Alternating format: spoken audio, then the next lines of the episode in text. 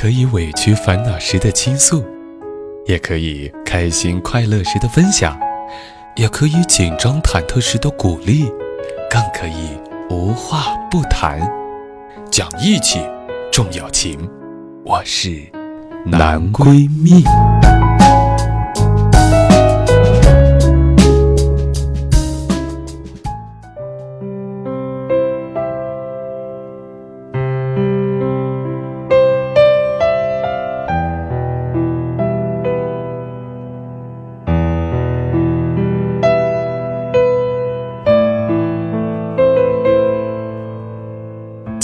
讲义气，重友情。这里是无话不说的男闺蜜。你好，我是建飞。在前两天，我们的一位听友，一个女孩，她叫做 Echo，她在我们的微社区里发了一篇帖子，讲述了自己的心情。帖子是这样说的：什么时候起，我不能好好去恋爱，不能心动，不能表达，不能付出，不敢爱，我屏蔽掉了所有人。前两年，任何一个男孩的任何一个眼神都让我厌恶至极。我讨厌他们的友好谄媚，那是在我眼里，任何的友好都是图谋不轨。听着是不是很可笑？可我就是这样极端的度过了青春中的两年，直到今年假期回家，我在车站撞见了他。这是我们分手两年后第一次直面。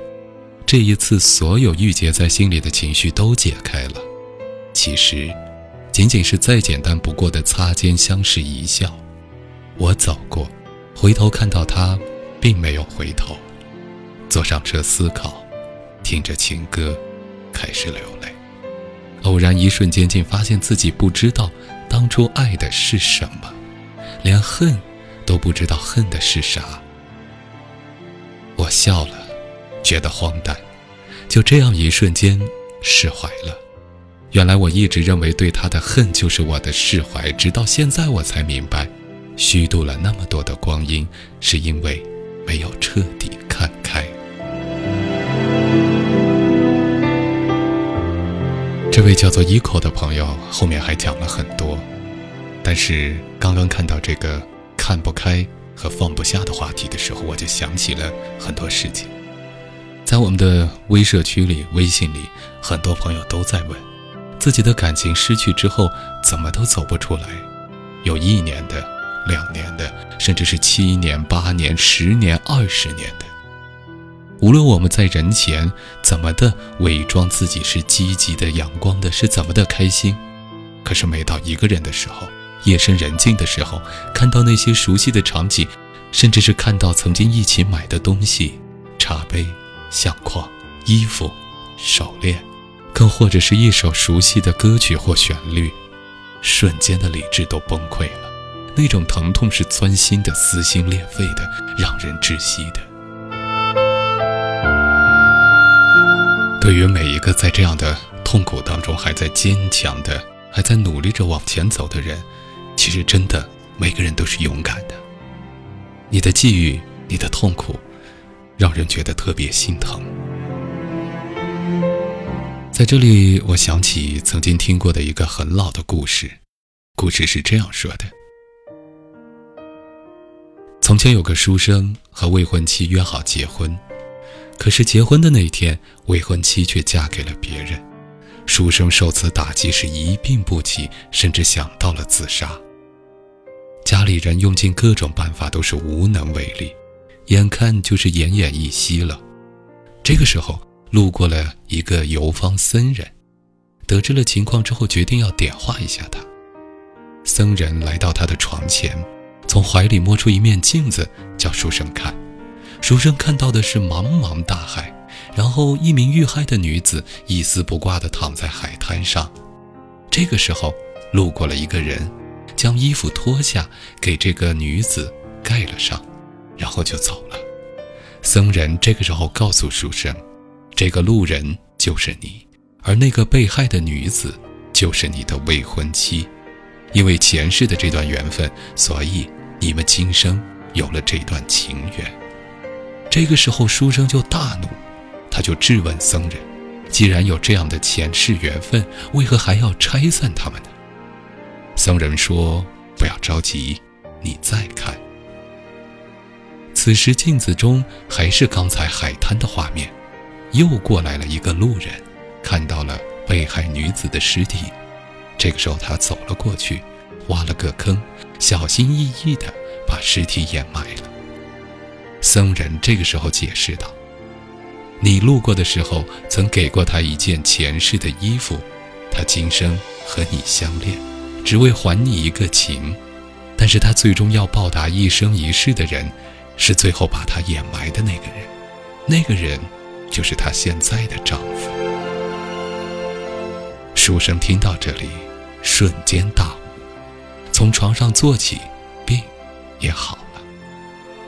也许我们遇到的那个他来到这个世界上，就是为了和我们尽一段缘吧。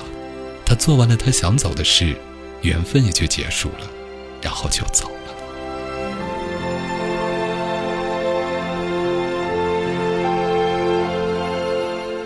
不得不说，每个人的相遇都有着缘在里面。而究竟我们和对方是什么样的缘分？也许是青春当中相伴一段。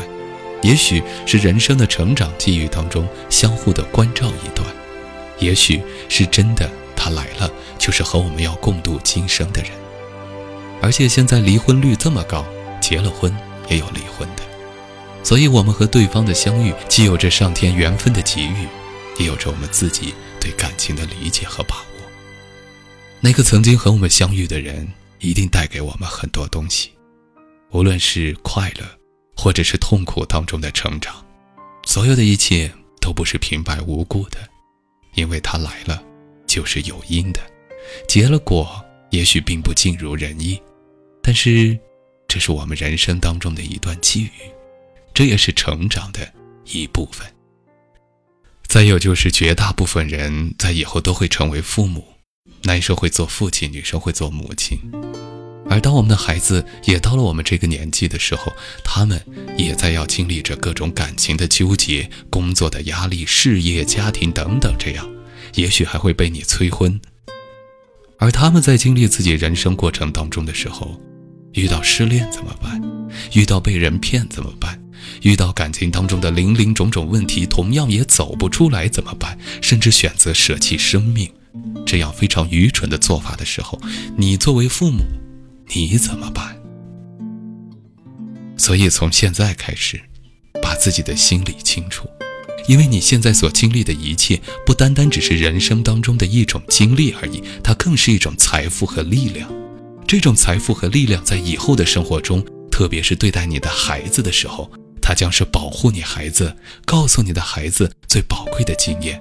它将是让你的孩子去避免那些情感伤痕，或者说在遇到。情感当中的问题时，能够在你的引导之下，顺利的走出来的这样一种财富。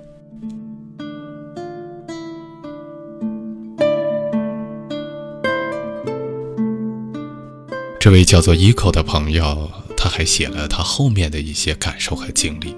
他说，现在他过得好点了，开始试着接触别的男生，但他发现自己再也不能像原来那么勇敢。总是不断去考验、去验证别人，然而越验证越不断给自己的验证继续找借口。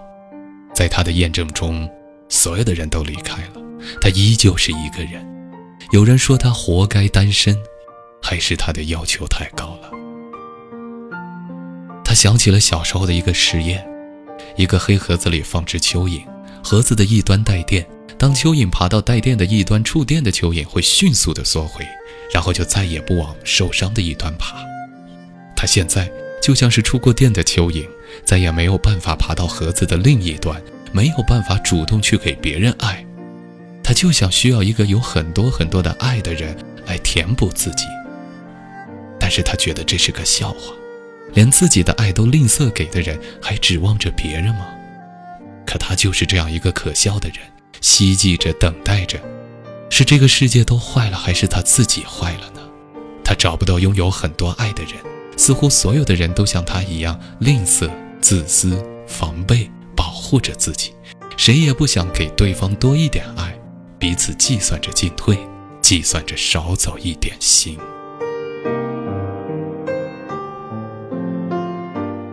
看完了一口的帖子，我就想起了这样一种说法，说，爱当中所包含的情绪其实是一种能量，它当中有正能量，也会有负能量。在之前的感情中，我们虽然开始很甜蜜，但是走到后面有争吵，有激烈的纠结，再到后面失去之后心痛等等这些，所以负能量已经把我们所有的心里面所拥有爱的能力给它瓦解掉了。其实这也是要靠我们自己，因为爱并不只是有爱情，在爱的当中有亲人的爱，有朋友之间的爱，甚至有陌生人之间那样的一种奇妙的爱。我们关心别人，给予别人正能量，别人所给予我们的微笑、眼神，甚至只是一句简单的谢谢，那些东西都会给到我们最充足的一种正能量的反馈。所以。真正这样去用爱试探别人，要求别人把爱情作为证明题来证明给自己看的人，其实他的心里还没有准备好，因为他把所有的一切都压在了爱情之上。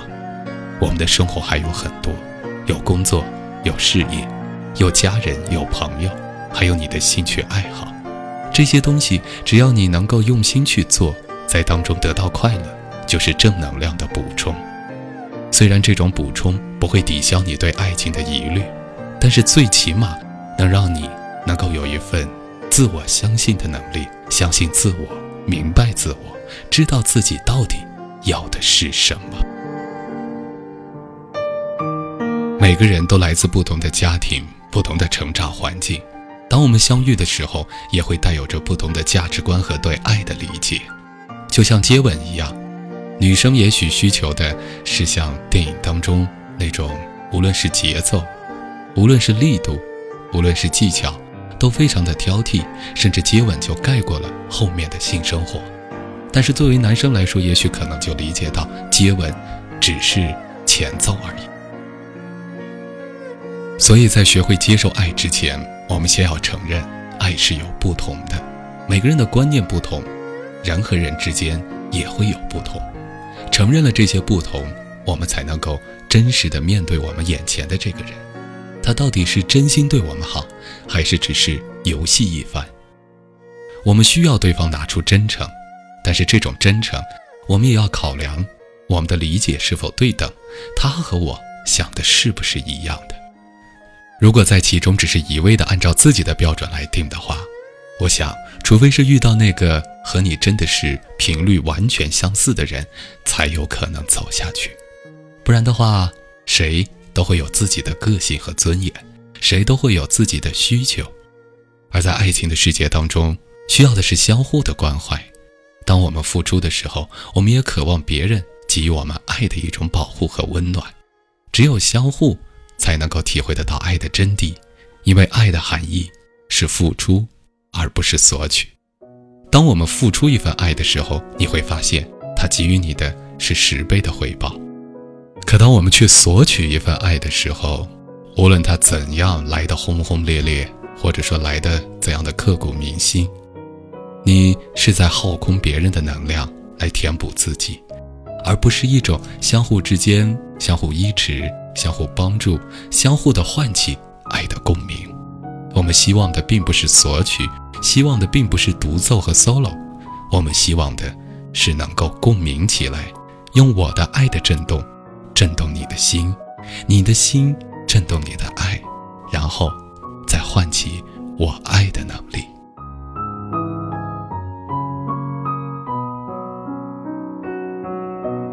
节目最后再送给大家一个故事，这是我参加一场婚礼当中让我觉得印象最深刻的一场婚礼。婚礼当中，新郎和新娘是高中同学，他们在高中就相恋了。两个人的感情应该说就是校园当中最青涩、最美妙的那种爱情。可是因为高考，男生落榜了，女生去到了武汉，两个人就分手了。在分手的四年当中，男生复读，再考上了本地的大学，他一直没有找女朋友，一直在期待着。一直在思考着自己今后的生活怎样能够让自己心爱的女人过得幸福，所以他把那些游乐的时间、把那些和异性接触的时间放在了自己的目标之上。四年之后，女生虽然在武汉也有过新的恋情，有过自己的感情际遇，但毕业之后回到了家乡，再次相遇了之前的这个男孩，之前的感觉重新的唤起，再加上两个人彼此之间那种成长是同步的、对等的。他们都在为今后的生活考虑，而不是沉醉于过去的那些点点滴滴，所以，他们又在一起了，而且走入到了婚姻。在婚礼的现场，新郎准备了一份礼物送给新娘，是一个盒子。打开盒子之后，是他们从高中到现在所有的共同的一些东西，有电影票，有传的小字条，有写的情书，有送过的礼物。有共同一起出去旅游的照片，每一点一滴都牢记在每个人的心里。婚礼的仪式很简单，也是很常见的，但是他们的感情却让在场的每一个人为之震撼。十一年的时间，四年的分离，这个男孩用他的决心和毅力唤醒了他自己内心要的真爱，而这个女孩也获得了成长，懂得了珍惜。明白了生活的一些意义。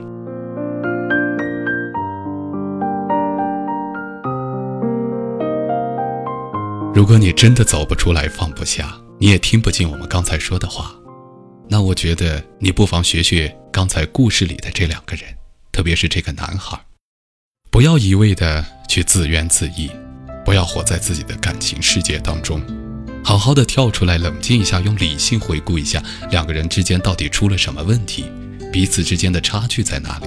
你需要怎样去改变才能变得更好，才能拥有着以后共同生活的那些基础？无论是物质的、情感的，还是自己的品质和胸怀，无论是男生还是女生，都要有一个目标，就是需要变得更好，能够达到以后一起幸福生活。也许。在这样的改变和动力之下，你获得了成长。无论之后能不能走在一起，我想就看上天的缘分吧。能走在一起固然更好，彼此之间有一段爱情的佳话。但如果不能走在一起，你也不亏什么，因为你真的唤醒了自己的潜力，让自己有了一个人生的改变。好了，今天的节目就是这样。在这里也邀请你关注我的微信公众平台号“李建飞教书匠”，收听每周一到周五晚上的微信小节目，和你说晚安。还有就是可以进行情感咨询，再有就是如果想和我们的听友进行交流，可以加入我们的 QQ 听友群幺五五四零二八三。我在这里等待着每一位朋友。好了，擦干眼泪，让我们继续向前。我是建飞。晚安，朋友。长大以后，我只能奔跑，我多害怕黑暗中跌倒。明天你好，含着泪微笑，越美好越害怕得到。每一次哭，又笑着奔跑，一边失去。